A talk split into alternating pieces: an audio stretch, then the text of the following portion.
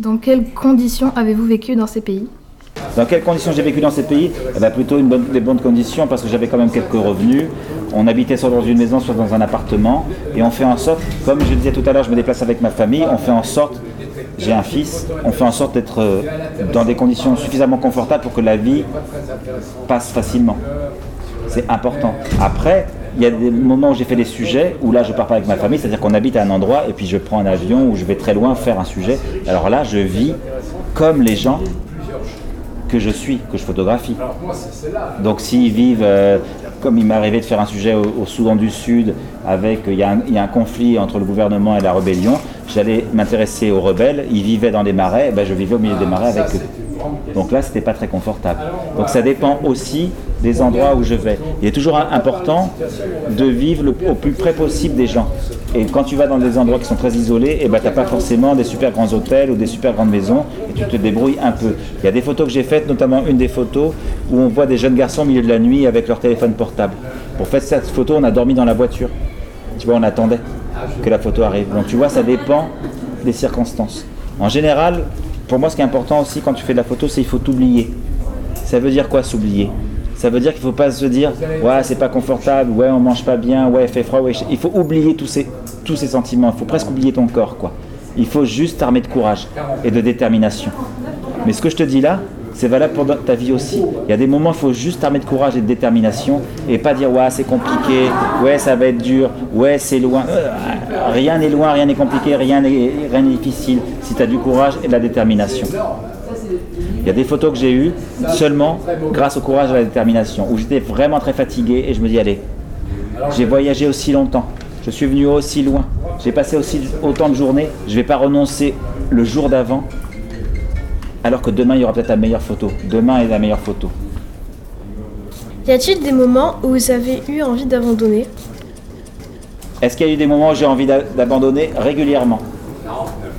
Maintenant la deuxième question c'est est-ce que dans ces cas-là j'écoute ce sentiment? Jamais.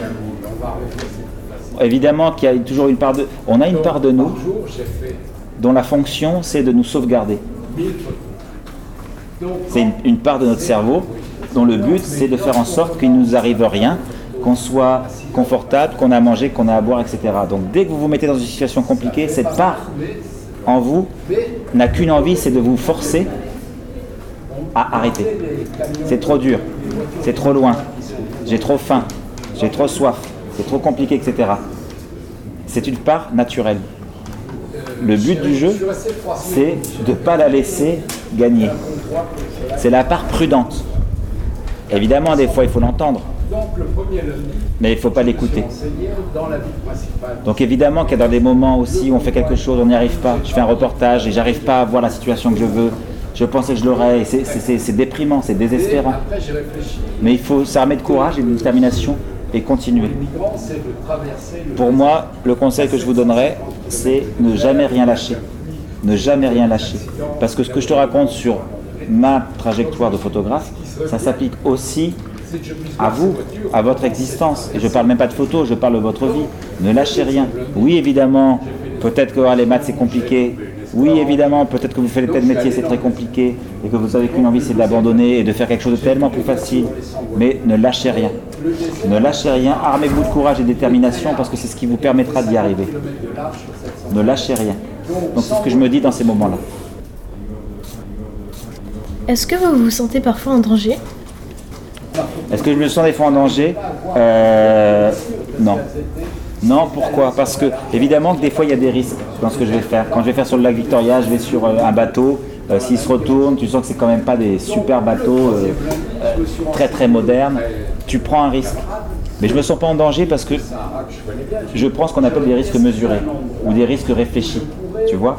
Je me dis, s'il se passe ceci, tel accident, tel truc, je ferai cela. Ou je suis avec le fixeur qui va me ramener, etc. Tu vois Donc oui, des fois le danger est là, ou alors le risque est là, mais comme j'ai réfléchi avant la situation, le risque est mesuré.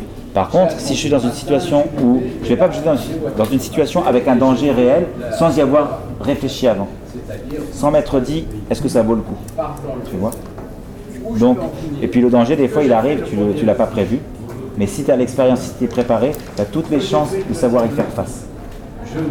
C'est toujours important quand tu vas te lancer dans une entreprise, quelle qu'elle soit, de mesurer avant les risques possibles. Et puis aussi la prudence. Tu connais l'expression la prudence est mère de sûreté. Eh ben, quand tu es suffisamment prudent, ça veut dire que tu réduis tous les risques et tous les dangers au moins de moitié, voire des trois quarts. Et la prudence, souvent, est basée sur ton expérience et ton intelligence. Tu as déjà été dans une situation, par l'expérience, tu dis, oula, là, il faut que je fasse gaffe, tu vois.